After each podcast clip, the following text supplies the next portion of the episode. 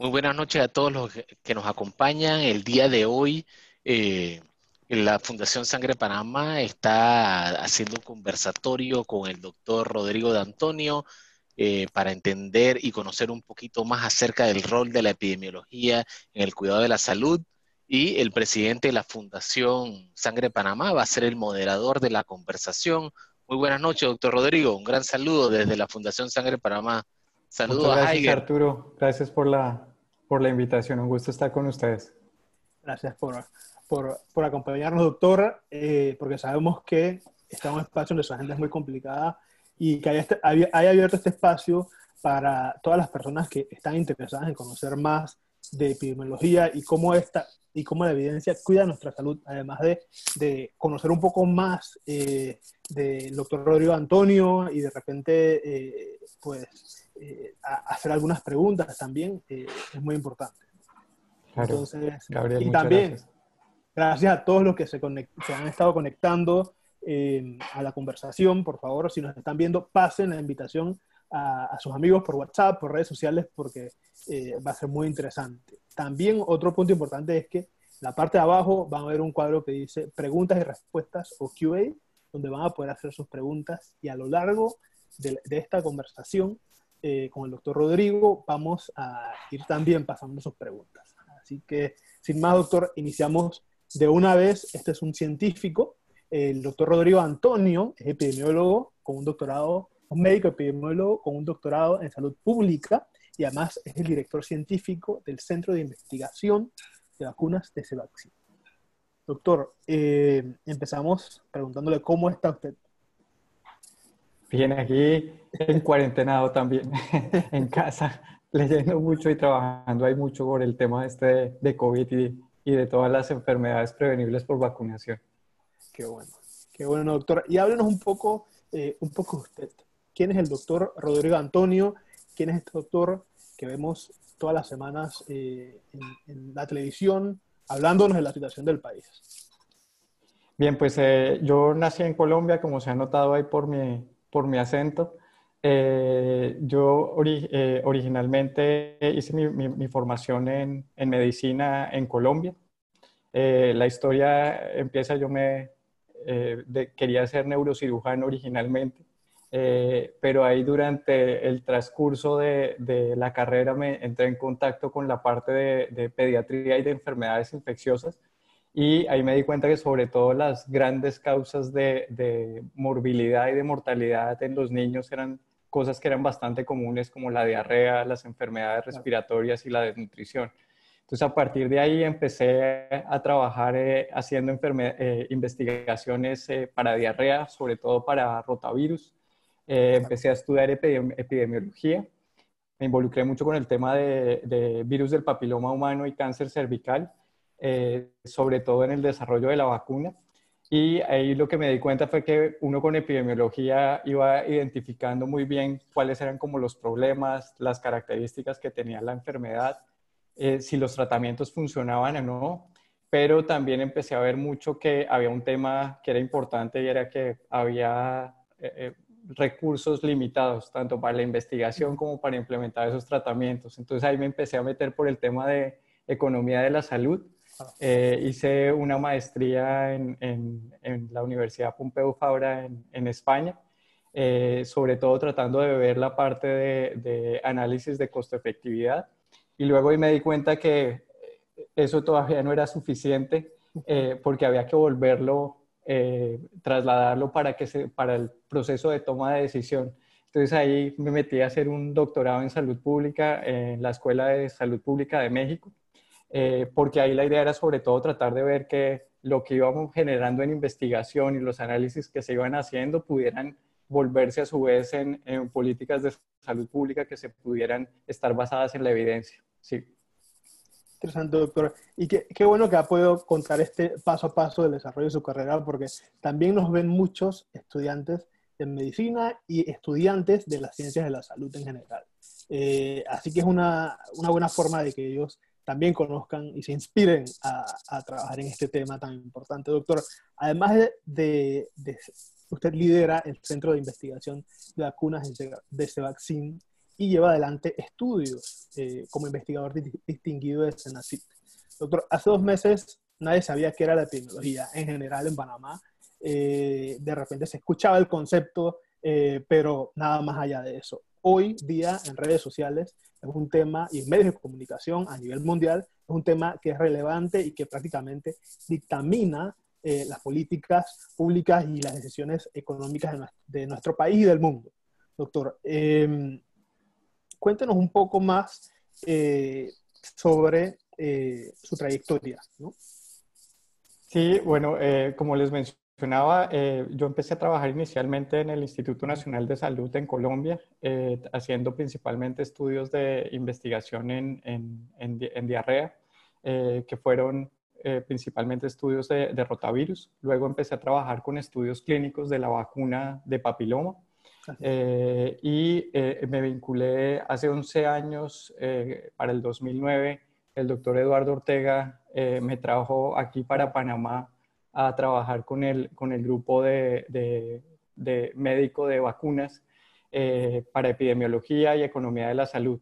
Ahí trabajamos prácticamente todo el portafolio de vacunas pediátricas, de adultos, eh, eh, de mujeres embarazadas, generando principalmente evidencia que sirviera para el proceso de, de toma de decisión.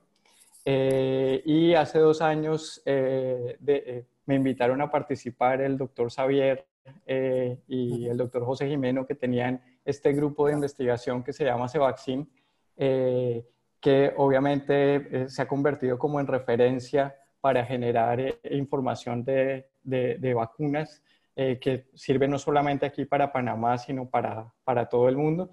y teníamos este grupo de, de personas que trabajaban de diferentes áreas, enfermeras, farmacistas, eh, eh, comunicadores, eh, laboratoristas, que todos se juntaban como en este grupo y me, me, apasionó la idea y me vine a trabajar con, con ellos ya desde hace dos años casi. Sí.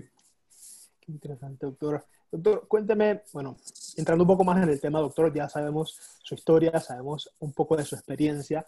¿Cómo llegó a la Comisión Asesora del COVID del Gobierno Nacional? Sí, eh, bueno, eh, los epidemiólogos siempre andamos ahí como buscando ahí como información de, lo que tenemos eh, circulando, nuevas enfermedades que tenemos. y con el doctor Xavier, obviamente, y el grupo de, de, de veníamos monitoreando todo lo que venía pasando con este nuevo coronavirus desde China empezamos a revisar muchísima información y obviamente sabíamos que alguna de las alternativas que iba a venir a, a, futuro iba a ser el desarrollo de una vacuna, pero empezamos también a monitorear que esto iba creciendo cada vez más y se iba volviendo eh, una pandemia que iba a llegar acá a Panamá.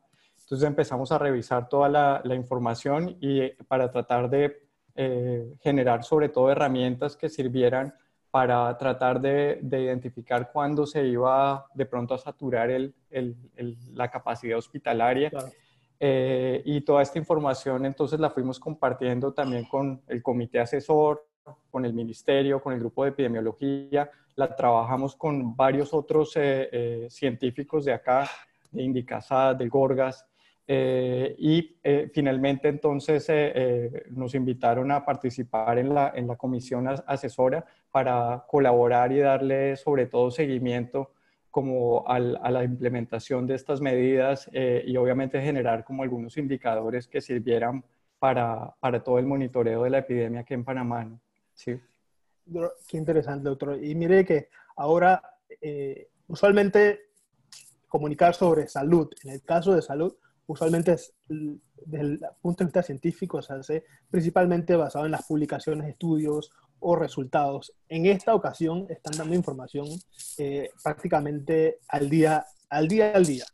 ¿Qué se siente eh, explicar este modelo del que todo el país habla eh, toda la semana, los miércoles después de la los martes después de la conferencia?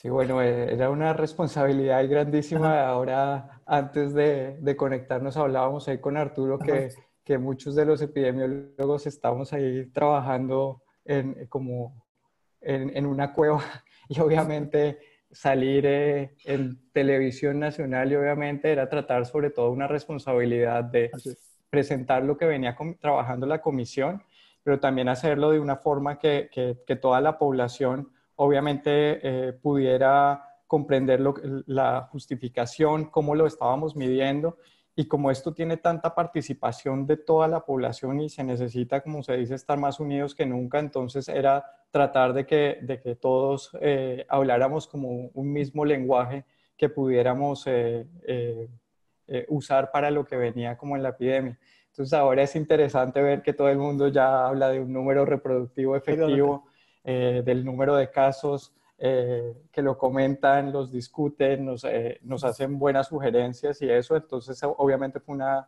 gran responsabilidad, pero pues también un, un orgullo grande de, de, poder colaborar, ¿no?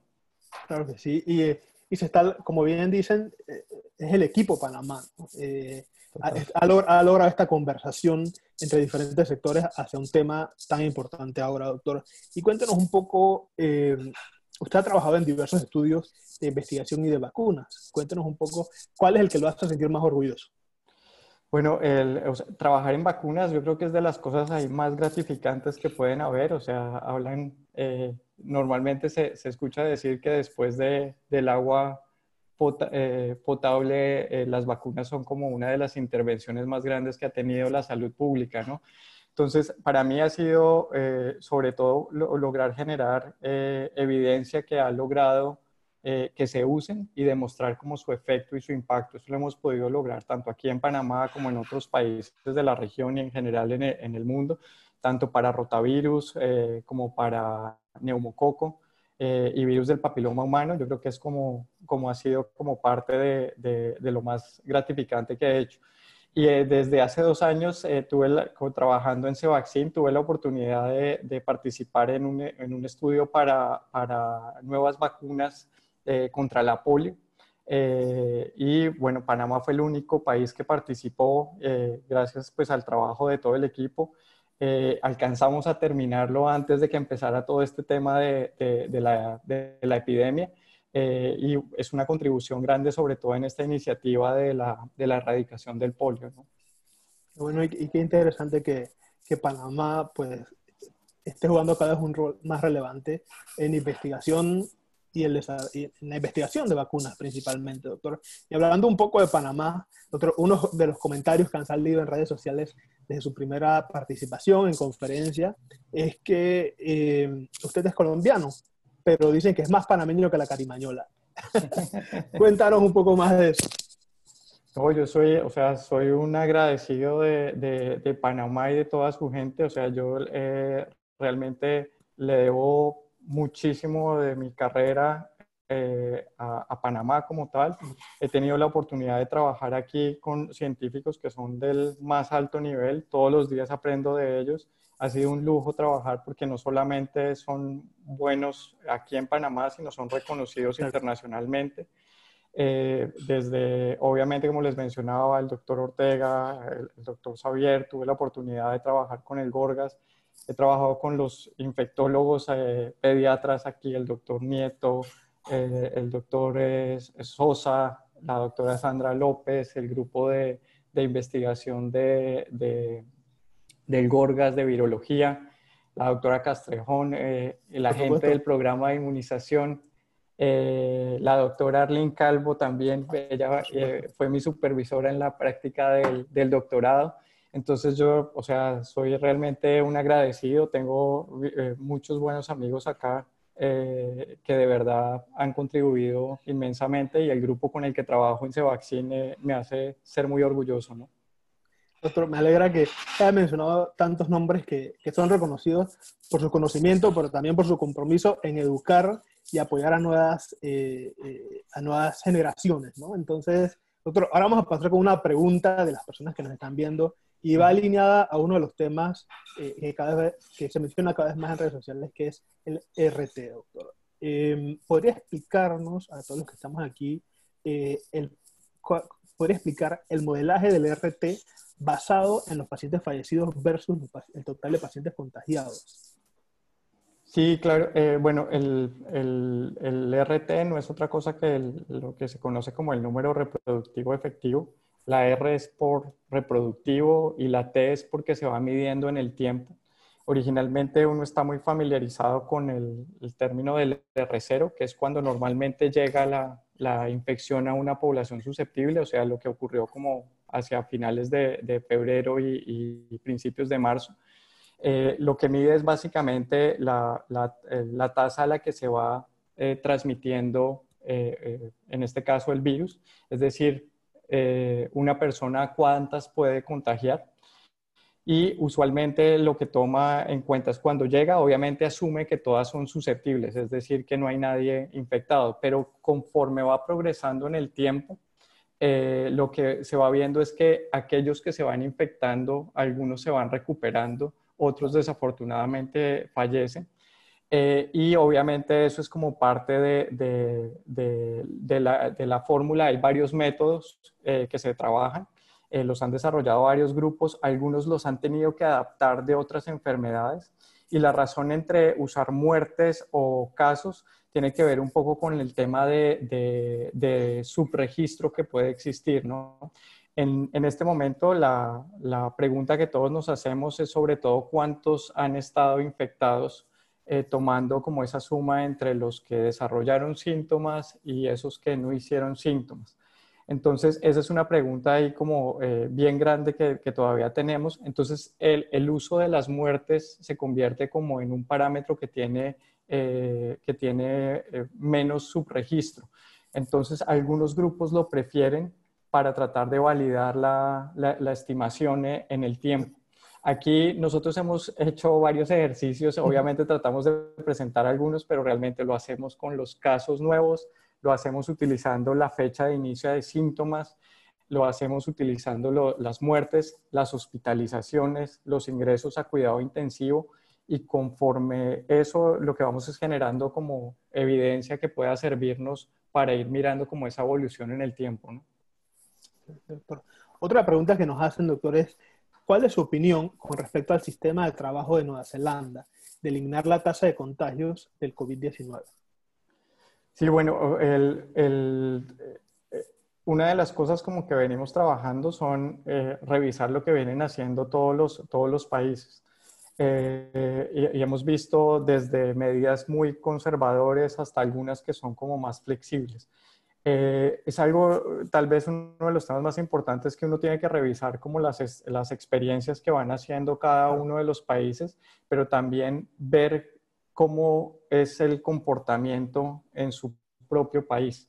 Y aquí esto es importante, claro, para Nueva Zelanda ha sido una, una estrategia que se ha venido funcionando, hicieron una muy buena eh, evaluación temprana, monitoreo, trataron de cortar esa tasa de contagio, fueron cerrando como a través como de los cercos, hicieron muy buena identificación desde esa parte donde empezaron a llegar casos, antes de que estuviera como una transmisión en la comunidad sostenida, ¿no? Es decir, que ya eh, eh, la enfermedad no dependía de quien fuera llegando, sino eh, solamente de los casos locales. Entonces, es una estrategia que, que obviamente les ha funcionado en esta primera fase. obviamente hay que irla evolucionando, verlo, verla cómo va evolucionando en el tiempo, que va a ser como una de las, de las siguientes eh, preguntas que, que, iremos como resolviendo, ¿no? y qué bueno que mencione que el equipo, además de tener una visión de qué está pasando local, a nivel local, está eh, dándole seguimiento a acciones a nivel internacional. ¿no? Eh, doctor, y una última pregunta del, del, público antes de continuar con la que teníamos preparadas. ¿Qué sabe, doctor, referente a la reinfección de pacientes dados de alta de COVID-19? ¿Se sabe más o menos después de qué tiempo ocurre esta reinfección? Hasta ahora realmente, eh, o sea, hubo alguna literatura que sugirió que había una reinfección. El, tal vez lo que hubo más grande fue en Corea del Sur, eh, que ellos habían hecho un buen control. Después más o menos de 14 días eh, se les habían hecho pruebas a esas personas que habían sido positivas, salieron negativas y luego, después de cierto tiempo, les volvieron a hacer pruebas y salieron positivas. Entonces ahí la pregunta era si era reinfección, eh, es decir, que nuevamente le volvió a dar la enfermedad, o si era parte de la, de la misma infección original que ocurriera. La evidencia hasta ahora sugiere que no fue una reinfección, sino eh, este virus en particular y tiene que ver con las pruebas que usan. Eh, las pruebas buscan como un pedacito del virus. Entonces, después de, parece que ese, uno puede encontrar pedacitos de ese virus mucho tiempo después en el tiempo. Sin embargo, eh, ya no son infectantes. Entonces, eh, ese es un, punto a tener en cuenta. Y el segundo es también que eh, las pruebas, si bien se han podido desarrollar de una forma muy, muy rápida, las pruebas diagnósticas, de todas formas, algunas pueden arrojar lo que se conoce como falsos positivos y dependen en muchos casos de, desde la forma como se tome hasta el tipo de muestra que se está utilizando. Entonces, hasta ahora la evidencia que hemos podido valorar es, no sugiere que se pueda haber una reinfección. De hecho, se sabe que la época en la que más se transmite el virus es desde dos días antes de que empiecen los síntomas y durante la primera semana. Luego de ahí pareciera que ya deja de ser tan contagioso. Ahora, volviendo un poco más a, mis preguntas, doctora, me gustaría em, hacer un ejercicio frente a, todos los que nos ven para que conozcan eh, el impacto que puede tener un epidemiólogo en el sistema de salud. ¿Qué puede hacer un epidemiólogo para controlar la obesidad de un país? Bueno, eh, los epidemiólogos en cierta forma somos ahí como, como detectives para, para ir mirando las cosas. Entonces uno originalmente trata de ver qué tan grande es el problema, ¿no? Entonces trata como de, evaluar desde la frecuencia qué tanto ocurre eh, dependiendo como las definiciones que se vengan eh, utilizando. Entonces lo primero es conocer qué tan grande es el problema. Segundo, ver a quiénes afectan. Es en todos los grupos de edad, es en el, solamente los hombres, solamente las mujeres eh, o son ambos. Es en alguna provincia en especial. Eh, o es en toda la, población. Luego viene la parte ahí más bonita que es tratar de ver cuáles son como los factores de riesgo, eh, que ahí vienen desde eh, aspectos familiares, obviamente otras enfermedades que puedan tener, aspectos genéticos y luego viene esa parte que es del comportamiento en sí mismo, hábitos de dieta, otros factores socioeconómicos, educación, eh, eh, también eh, si, han tenido algunos hábitos que puedan estar relacionados, que se hacen como por ejemplo a través de encuestas en general. Y todo eso va dando como el marco de decir uno, yo tengo un problema o no con la obesidad y cuáles son como esos grupos en los que podría tratar de, a partir de datos, obviamente em, empezar a implementar como algunas eh, intervenciones que pudieran eh, mejorar ese problema si lo, si lo he demostrado, ¿no? Así, sí. Así, doctor. Y esas intervenciones pueden ser tanto de país como de, eh, a nivel de comunidad, inclusive por sectores alejados, doctor. Entonces es impresionante el trabajo que, que pueden hacer, doctor. Y la verdad es que eh, los felicitamos por el gran trabajo que está haciendo por, por Panamá. Y antes de continuar con otras preguntas del, del, público, doctor, hace algunos días fue la marcha por la ciencia. Eh, que ante la situación eh, que vivimos se convirtió en una marcha virtual por la ciencia e inundó redes sociales y diferentes medios de personas que compartían su experiencia de por qué amaban y por qué aman la ciencia. ¿no? Entonces, eh, doctor, ¿usted qué opina de estas iniciativas eh, que surgen del sector científico, pero que también suma a muchas personas eh, que están interesadas de alguna u otra forma en apoyarla? para mí este es de los movimientos más importantes que, que, que se ha ido consolidando. Ha sido una iniciativa grande, obviamente hay de, de diversas instituciones que han venido congregando diferentes áreas. nosotros siempre eh, participamos de, de, una forma bastante activa. Y yo creo que lo más importante es que en, eh, en, una situación como la pandemia nos ha recordado obviamente la importancia de la ciencia. Y, y, de pronto como puede sonar algo básico, pero tal como decía uno de los lemas que, que es que conciencia y futuro, ¿no? Entonces yo, yo, creo que en estos días esto lo hemos podido eh, evaluar de una forma mucho, vivir eh, saber que, como decía el doctor Pascal hace unos días, que la, la, inversión en ciencia no es un gasto, sino realmente es una inversión para el futuro. también es una ventana para que eh, los investigadores podamos interaccionar, hacer grupo, hacer como eh, diferentes alternativas. Si ustedes ven en esto que estamos viviendo en la, en la pandemia, necesitamos el apoyo de todas las diferentes áreas eh, porque es una situación que no solamente es de epidemiología, sino implica la participación de clínicos, de, de ciencias sociales, de, de, diferentes áreas que, que, realmente van a ser lo que nos permita como salir adelante. Entonces es, es vital tener ese tipo de iniciativas y que se haya consolidado eh, este movimiento. Okay. Vamos a ver. Eh, gracias, doctor. Vamos a continuar con algunas preguntas que nos ha enviado el público. Eh, doctor, la envía Margarita. Hola, doctor. Excelente trayectoria si pudiera explicar un poco más sobre el proceso que se llevaría a cabo de encontrar la vacuna. ¿Podríamos estar todos a salvo? Eh, bueno, ahí, eh, o sea, la, la vacuna es, es, la solución que, que claro, todos eh, tenemos los ojos ahí, encima. yo soy, como les decía, el fan número uno de, la, de las vacunas. Lo que hacen últimas la, la, vacuna es como generar como esta inmunidad en toda la población. Eh, sin embargo, eso obviamente tienen unos procesos que son largos. Hay algunas vacunas que eh, han tardado más de 20 años. Ahora se está tratando de, acelerar como todo ese proceso, eh, pero eso implica que existen diferentes formas de cómo esa vacuna se está funcionando. Existen diferentes aproximaciones y hay que tratar de ver cuáles son esas que, que funcionan y luego va a haber eh, eh, asegurar que se pueda producir a gran escala, priorizar algunos de los grupos que van a ser de más riesgo y, tener como la disponibilidad para que estén en los diferentes países. Aquí afortunadamente Panamá siempre ha sido uno de los primeros que, que logra, que logra incorporar vacunas, siempre lo ha hecho como parte de, de, del, del programa de inmunizaciones del ministerio. Eh, entonces, claro, la, expectativa es esa, ¿no? Sí, gracias. sí. Gracias. Y bueno, tenemos uno de los programas de vacunación con, una, con la mayor cobertura eh, a nivel de, de, Latinoamérica y del mundo también. Entonces, otra de las preguntas que nos, que nos hacen es cómo se eligen los modelos epidemiológicos que se, que se deben utilizar, basado en lo que ha sido útil en otros países. Sí, bueno, los modelos siempre han sido, básicamente, han entrado como, o sea, tienen una historia bastante, bastante larga.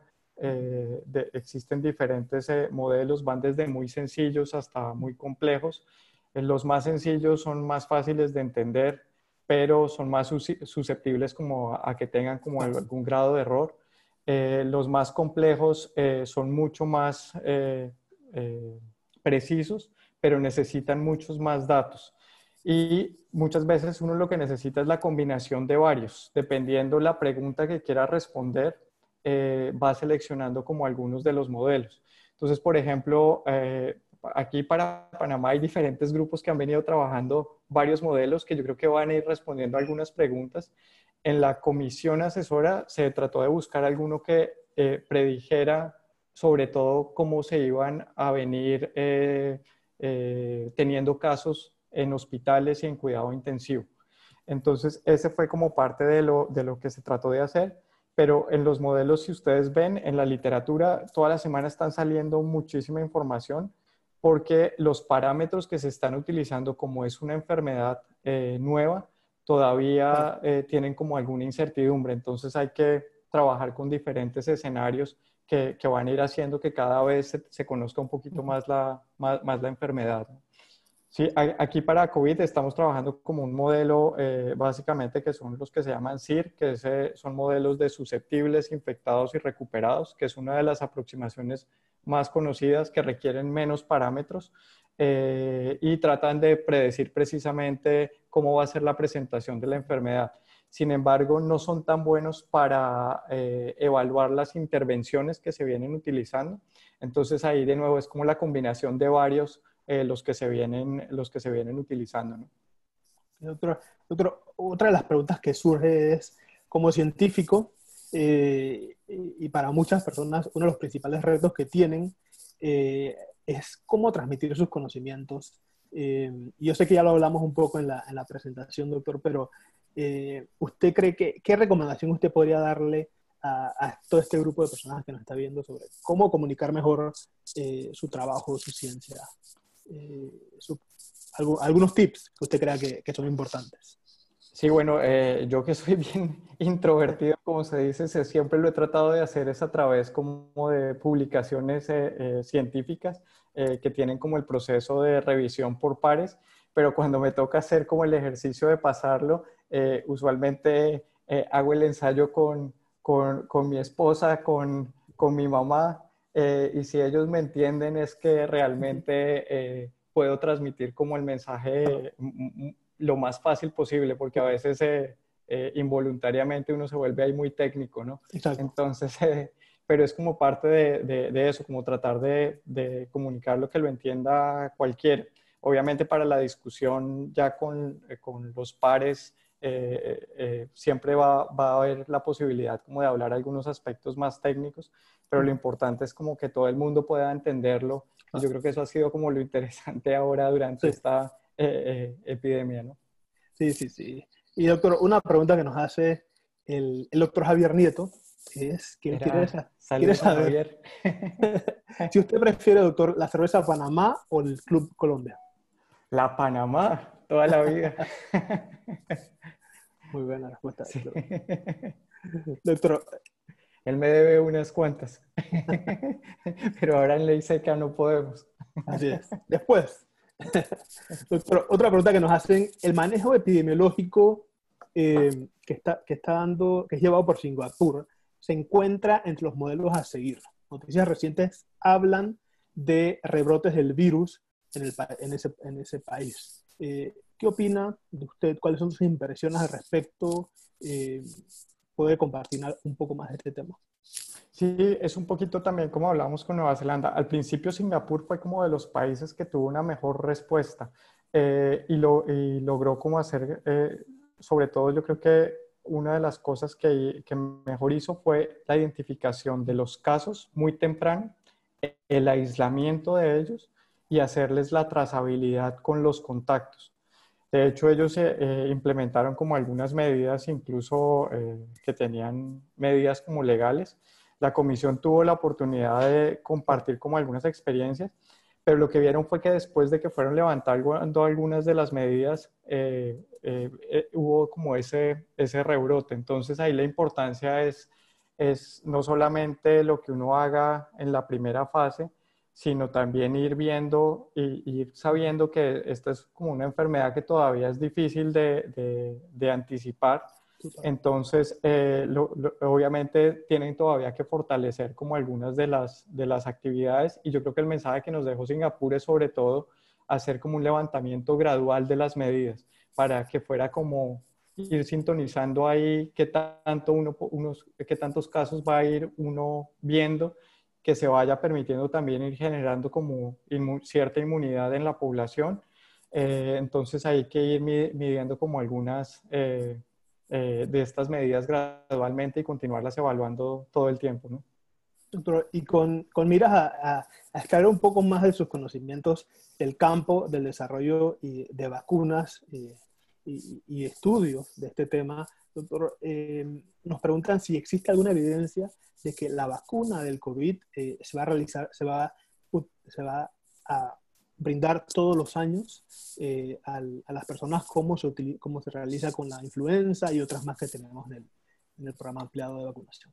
Esta es una de las, de las eh, preguntas que, que, tenemos todavía que resolver y va como un poquito ligado con lo que les mencionaba antes de, va a depender de cómo, eh, cuál va a ser como la o las tecnologías que se usen, la forma de tener, de tener como esa vacuna, de si de pronto va a necesitar usar un ayudante para que genere eh, defensas por más tiempo, o si el comportamiento puede ser de que va a ser como un virus que vaya cambiando, así sea de a poquitos de, durante, de un año al otro, que requiera como un manejo eh, parecido al que hace la influenza, ¿no? Donde cada año uno tiene que ir como, como haciendo como, como la vacuna. Idealmente eh, sería tener como una que lo protegiera a uno mucho, mucho, tiempo. Sí. Y eh, volviendo un, poco más al, al core, somos la Fundación Sangre Panamá y uno de los temas que también ha, sido, ha, ganado relevancia eh, estos días a nivel mundial y en Panamá, eh, es el tema de tratamiento de plasma convaleciente a los pacientes con COVID. Doctor, ¿usted qué opina de este tratamiento? y nos preguntan si ya se está utilizando en Panamá. Ese es uno de los que le tengo, le, decía Arturo ahí antes, que le tengo más fe ahí. Eh, es una, eh, los principios vienen de mucho tiempo atrás. Eh, yo creo que tenemos como muchas expectativas. Aquí ya se, se, aprobó como un protocolo, se han empezado a identificar como los donantes y tenemos muchísima expectativa de su uso, sobre todo en, en, en esos pacientes que están en cuidado intensivo. Entonces, realmente eh, va a ser importante eh, conocer estos resultados. Hay otros grupos en otros países también, pero aquí se ha tratado de hacerlo bajo un protocolo eh, que obviamente acompañe la, buena, el buen análisis que se haga de, la información que se vaya generando. Entonces, le, tenemos ahí las, las velas puestas. Claro que sí. Y ahora, pues, recientemente la Sociedad Panameña de Hematología hizo un llamado a que aquellas personas que se han recuperado el COVID se acerquen a donar plasma. Eh, pueden ver la información en las redes de Sangre Panamá y los contactos y los correos. Es muy importante que lo hagan. Doctor, una pregunta que nos hace la doctora Jacqueline Levy eh, está relacionada al levantamiento de, la cuarentena, doctor. ¿Hay algún, ¿Qué estrategia existe para mejorar la búsqueda de contactos y seguimientos de infectados una vez haya levantado la cuarentena? Sí, un saludo a la doctora Levy, que también he trabajado ahí con ella. Eh, eh, básicamente, lo que más se, ha, trabajado es el fortalecimiento de los niveles primarios de atención. Eh, revisando un poquito la experiencia de, Costa Rica, ellos tenían, han, han tenido como esos equipos de atención primaria que hacen una identificación muy temprana de los, eh, del caso que, esté, que tenga eh, síntomas que sugieran la infección. Eh, pero desde ese mismo momento en que se identifica ese caso y aún cuando está esperando su resultado, le van haciendo como un cerco epidemiológico tanto a sus contactos, a veces incluso se les hacen pruebas a los contactos para tratar de ver si antes de que inicien síntomas ya uno los puede identificar entonces, ese es como el, pilar clave de, esa identificación de los contactos. Luego viene todo el tema de, tecnología, que creo que aquí va a ser también fundamental y algunos países ya lo han venido también, también manejando. Taiwán tiene una experiencia súper chévere que es eh, a través de los, de los celulares, eh, van identificando dónde está cada una de esas personas. Eh, y, y, van viendo que realmente se mantengan, por ejemplo, en casa con sus contactos e incluso pueden definir, por ejemplo, dónde han estado previamente para tratar de identificar como otros potenciales casos que sean sospechosos. Y esto es, es como lo, lo, clave, entre uno más temprano logre identificarlo, eh, definitivamente eso va a ser. Entonces yo creo que aquí la estrategia en Panamá va a ser fortalecer ese, ese primer nivel. Eh, seguramente se va a requerir eh, la intervención de diferentes sectores, sector privado, obviamente fortalecimiento de, estos epidemiólogos o grupos de, primer nivel que están líderes comunitarios que permitan obviamente identificar y hacer ese cerco epidemiológico muy temprano. Esto va a ser, eh, yo creo que una de las cosas eh, principales y que han mostrado tener resultados en otros países. Claro, definitivamente. Y también cuando se considere la, reapertura también de las empresas, ellas también van a jugar un rol muy importante en, en crear esos, esos equipos dentro de, su entorno para... Exacto, sí, con los equipos de salud ocupacional, por ejemplo, eh, ser ir integrando como toda esa información, crear como redes de, esos eh, casos que se van eh, presentando y hacer ese aislamiento temprano. Va a ser importante algo que, que también aprovecho la oportunidad que va a ser como la, la misma educación eh, porque, bueno, uno con, por ejemplo, cuando le da gripa, eh, a veces sigue trabajando, por ejemplo, y va y simplemente dice, no, no me salude y eso. Ahora seguramente tengamos es como que quedarnos en la, en la casa eh, ya esperando como que me confirmen el caso y también irle diciendo a mis familiares de pronto, oigan, tenemos como que quedarnos acá para, para ver qué va pasando con, con la infección. Claro que sí, esto es un tema muy interesante, doctor. Y hablando un poco más, doctor, de su formación y su experiencia como epidemiólogo, ¿cuál considera usted que son los principales retos de la epidemiología y de los epidemiólogos en Panamá?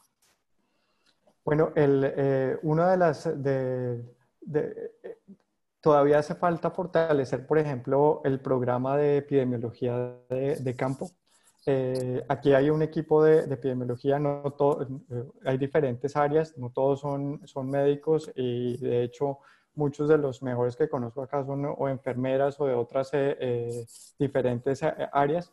Es importante fortalecer eso, crear como un programa de, de, red. Se han hecho como algunas iniciativas a través como de este programa que es el que hace el Centro de Control de Enfermedades de Estados Unidos. es importante ahí como tal fortalecerlo.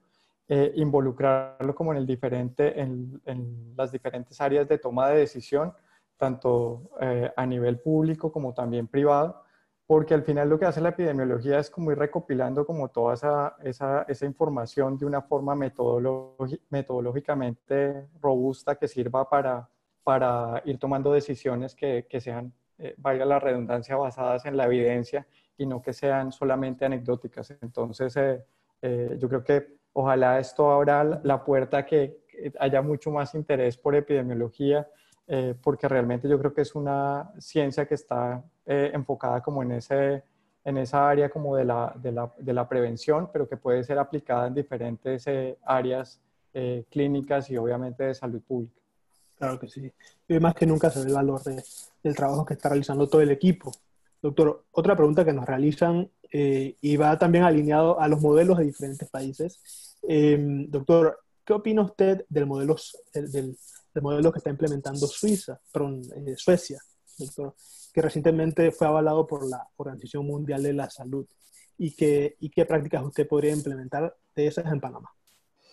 Bueno, hay, hay, algunas cosas interesantes ahí que están manejando los suecos. Eh, ellos, eh, por ejemplo, tienen algunas áreas, por ejemplo, de, de, interacción social, bares, eh, cines eh, trabajando eh, abiertas. y han logrado como mantener los números bien, reportando casos, la mortalidad no es tan alta y han mantenido como muchas de, las, de las actividades. ¿Qué, ¿Qué, pasa? Obviamente necesitan como de una rigurosidad de la población y ahí es donde yo creo que es importante nuevamente como reforzar como el tema de la, de, de, la educación que podamos tener dentro como población, como sociedad, eh, para que, porque muchas de esas medidas es, asegurar el, el, lavado de manos, es asegurar la distancia que puede haber entre un lugar y otro. Los restaurantes han venido tomando ya las medidas de mantener cierta distancia. Eh, los cines, por ejemplo, reciben solamente cierto número de, personas eh, para las funciones. Eh, entonces es importante para también tratar de, generar como, como esa conciencia y que va a ser como lo que nos haga y nos acostumbre a vivir con el, con el COVID. Gracias, doctor. Otra pregunta que nos realizan es, originalmente se decían que el R0 de COVID era 2.5. Ahora la CDC anunció que era 5.7.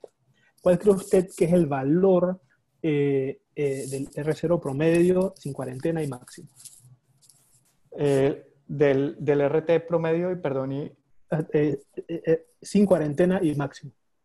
Sí, yo, yo, creo, o sea, los primeros trabajos mostraban que el, el SR0 más o menos podía estar entre 2 y 3, es decir, cada persona se lo transmitía a dos o tres personas. Los análisis, cuando ya miraron un poquito, tomaron en cuenta esa fracción como de asintomáticos. Eh, hay trabajos que muestran de, y que es incluso de 5.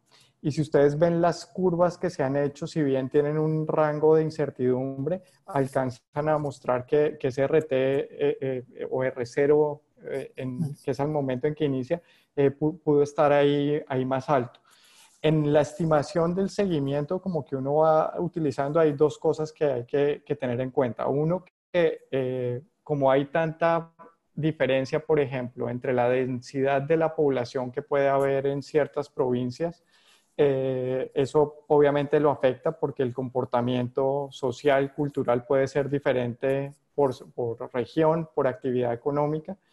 Eh, y obviamente también por el, el, número de pruebas que se vayan realizando. Hemos visto que a veces hay fluctuación en el número de pruebas, eh, entonces por eso se, se, trata de hacer como un promedio.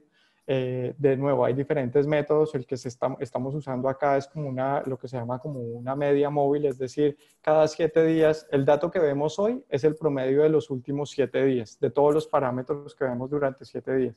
Es mucho más estable, hay grupos que están usando hasta 10 días otros usan cinco días.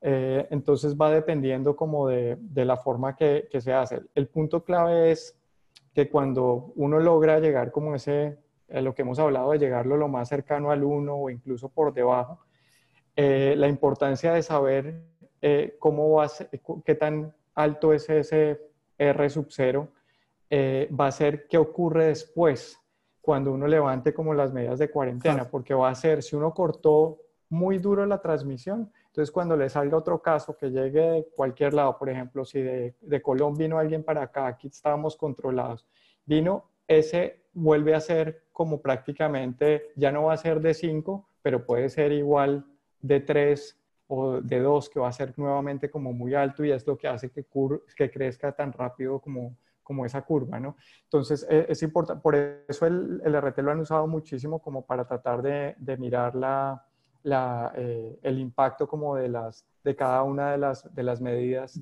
que se vienen utilizando de mitigación y de supresión. Doctor, doctor Antonio, se habla de la posibilidad de que a espera de la vacuna eh, se puede llegar a, a, contar con la inmunidad de rebaño. Eh, ¿Qué limitaciones tiene este tipo de estrategia, conociendo que pasará mucho tiempo para llegar a un 50% de la población con inmunidad? Aprovecho para enviar saludos al doctor Omar López, eh, director del Sistema Nacional de Investigación.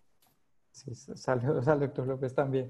Eh, sí, el, tema es, eh, es como se dice, las bajas que uno esté dispuesto a aceptar. Y ese es un tema que, que incluye como otras cosas. Claro, salgamos todos, nos, vamos a, nos va a dar inmunidad más rápido, pero ¿cuántas, cuántas muertes estamos, estamos dispuestos a aceptar? Ese es básicamente el tema. Y sé que algunos grupos han hecho unas estimaciones altísimas, hay otras que no son tan altas, pero en últimas, si hay algo que, pasó, nosotros viendo eh, la curva arrancando, eh, en menos de cuatro semanas, la capacidad hospitalaria estaba llegando como al tope. Y lo que ha ocurrido como en los países que no lograron controlarlo ahí es que en los hospitales eh, se saturaron no tenían ventiladores, no tenían eh, camas de unidad de cuidado intensivo. Eh, y eso hizo desde temas obviamente éticos eh, de quién puede acceder a un ventilador o quién no por la edad y muchos y, sobre todo muchos muertos. Entonces, como no sabemos cuánto tiempo uno tardaría en adquirir como esa inmunidad, todavía puede ser como una estrategia que, que, que sería, yo, no, yo, yo creo que no sería una, una, buena estrategia. ¿Qué nos va a ayudar a resolver eso? Eh, cuando sepamos nuevamente esa proporción de infectados, pero que hicieron asintomáticos, que ya hemos tenido trabajos ahí de California, de Islandia, que van tratando de estimar esa, esa fracción. Aquí el grupo de, del Gorgas y de Indicasat ya empezaron a hacer estudios de cero prevalencia. Y ya con esa información uno va a poder nuevamente meter como eso al modelo para tratar de decir, ok, si nos mantenemos eh, eh, con todos los sectores abiertos, ya conociendo este nivel de inmunidad, eh, llegaríamos como a ese 60 o 70%, aunque por la misma tasa de contagio tan alta que tiene el COVID, hay algunos modelos que sugieren que uno necesitaría no llegar como al 60% como para otras enfermedades, sino incluso al 80%. Entonces, imagínense dejar salir todo eso. Claro, se juega, se juega muchos temas. Sí, total. Y sobre todo muchas, muchas vías, o sea, y, si ustedes han venido siguiendo, eh, muchos de los que se están infectando son, son grupos eh, de, población eh, que son muy jóvenes, o sea, por debajo de los 80 años, eh, que se han venido teniendo complicaciones y obviamente uno puede decir, bueno, me arriesgo y que me dé leve, pero ¿y qué tal que no? el impacto que hay nuevamente a nivel individual, familiar, social, de, de, tener como esa irrupción de una enfermedad que puede ser tan severa, es como lo que, lo que todavía yo creo que no permite eh, realizar ese tipo de, de, no diría de intervención, sino de no hacer nada. Exactamente. De decisiones, ¿no? Exacto. Y también retomando un poco más, doctor, el tema de, de la cuarentena, ¿no? Que todos estamos viviendo. Como, una pregunta que nos realizan es, ¿cómo sería la flexibilización de la cuarentena que está a darse? Eh, ya que hay que considerar que no solo hay problemas de COVID-19, sino también eh, hay problemas psicológicos producto de esta cuarentena para, para los ciudadanos. El tema de salud mental es un tema que, que es muy importante, doctor. ¿Y cómo se está considerando en, en, esta? Sí, como les mencionaba antes, o sea, esta es una, eh, es una situación, una epidemia que requiere como el abordaje de diferentes áreas. Eh, por eso les mencionaba desde el, punto de vista social, desde el punto de vista médico, desde el punto de vista epidemiológico, desde el punto de vista de salud mental, eh, requiere como un abordaje que sea, que sea muy bien estructurado. Eh, lo que hemos visto es que a los países, de nuevo, que tienen como un mejor plan de cómo ir saliendo gradualmente, ir teniendo como todos esos, esos elementos que permitan eh, ir regresando como a esto que se llama como la nueva normalidad, eh, van a ser como los que tengan un, un mejor eh, éxito, ¿no? Entonces, de nuevo, a lo que hay que apuntar es que no se sature el sistema de salud, porque imagínense cómo se afecta la salud mental si uno tiene al familiar, al hijo, al, al papá, al abuelo, hospitalizado en, en, cuidado intensivo, sin poderlo visitar, eh, eso también son cosas como que hay que poner como en la balanza y hacer eh, eh, la mejor, la mejor estrategia posible. Claro que sí. Claro que sí, doctor. Y uno de los temas que también ha estado muy presente diariamente en las conferencias, en redes sociales, en medios de comunicación, son las pruebas, doctor. Las pruebas, los, los tests que se realizan a los pacientes.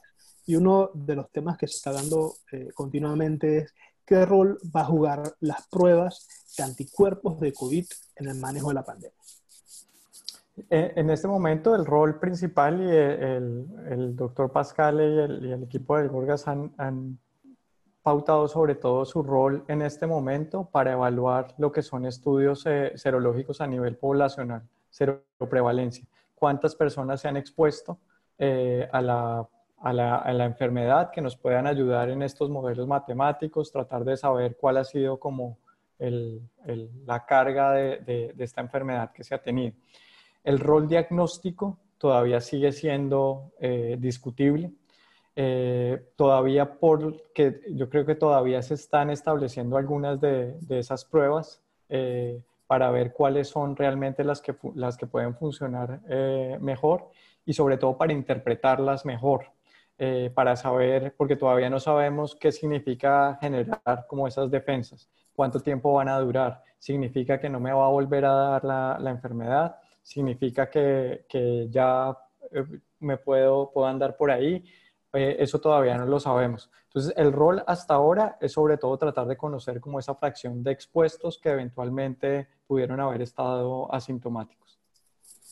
Y esta, esta pandemia a nivel mundial, y en Panamá ha visibilizado muchísimo más la inequidad que existe en el acceso a tecnología.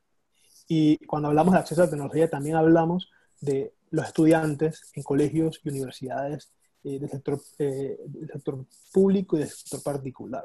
En, y aquí nos preguntan eh, justamente de una entrevista que usted dio en el diario La Prensa, eh, donde usted hablaba de la democratización de la información y cómo estaba alineada a tener una población más educada. Eh, usted, y la pregunta que nos hacen es la siguiente. El comité científico ha medido la manera, ha medido la manera cómo se está educando a la población para crear habilidades la población panameña para futuras situaciones epidemiológicas. ¿Cómo se puede lograr masificar esta democratización de información si no todos tienen acceso a tecnología? Bueno, eh, yo, creo que eh, este tipo de situaciones que ocurren de salud pública eh, obviamente nos, nos ponen en una situación que es nueva para todos. Y obviamente aquí pueden, pueden suceder dos cosas. O aprendemos de lo que de pronto nos está mostrando para las cosas que no estábamos preparados, eh, para tratar de salir mejor, salir más fortificados de, de, cómo lo tenemos. como lo mencionas, Gabriel, obviamente nos hemos dado cuenta de que no todo el mundo tiene acceso a, a, Internet de la misma forma. No es lo mismo tener un teléfono celular eh, que tener como, como acceso como, como a Internet. Se ha visto como una debilidad. Sabemos de las inequidades que se, que se viven acá eh, y lo importante es como lo que podamos eh, hacer con, con, esto, ¿no? va a ser importante, yo creo que el, rol que cumpla el Ministerio de, de, Educación, también la, el, la la autoridad de innovación eh, para asegurar que se vayan rompiendo como esos, esos, eh, esos, esos vacíos que existen entre diferentes grupos.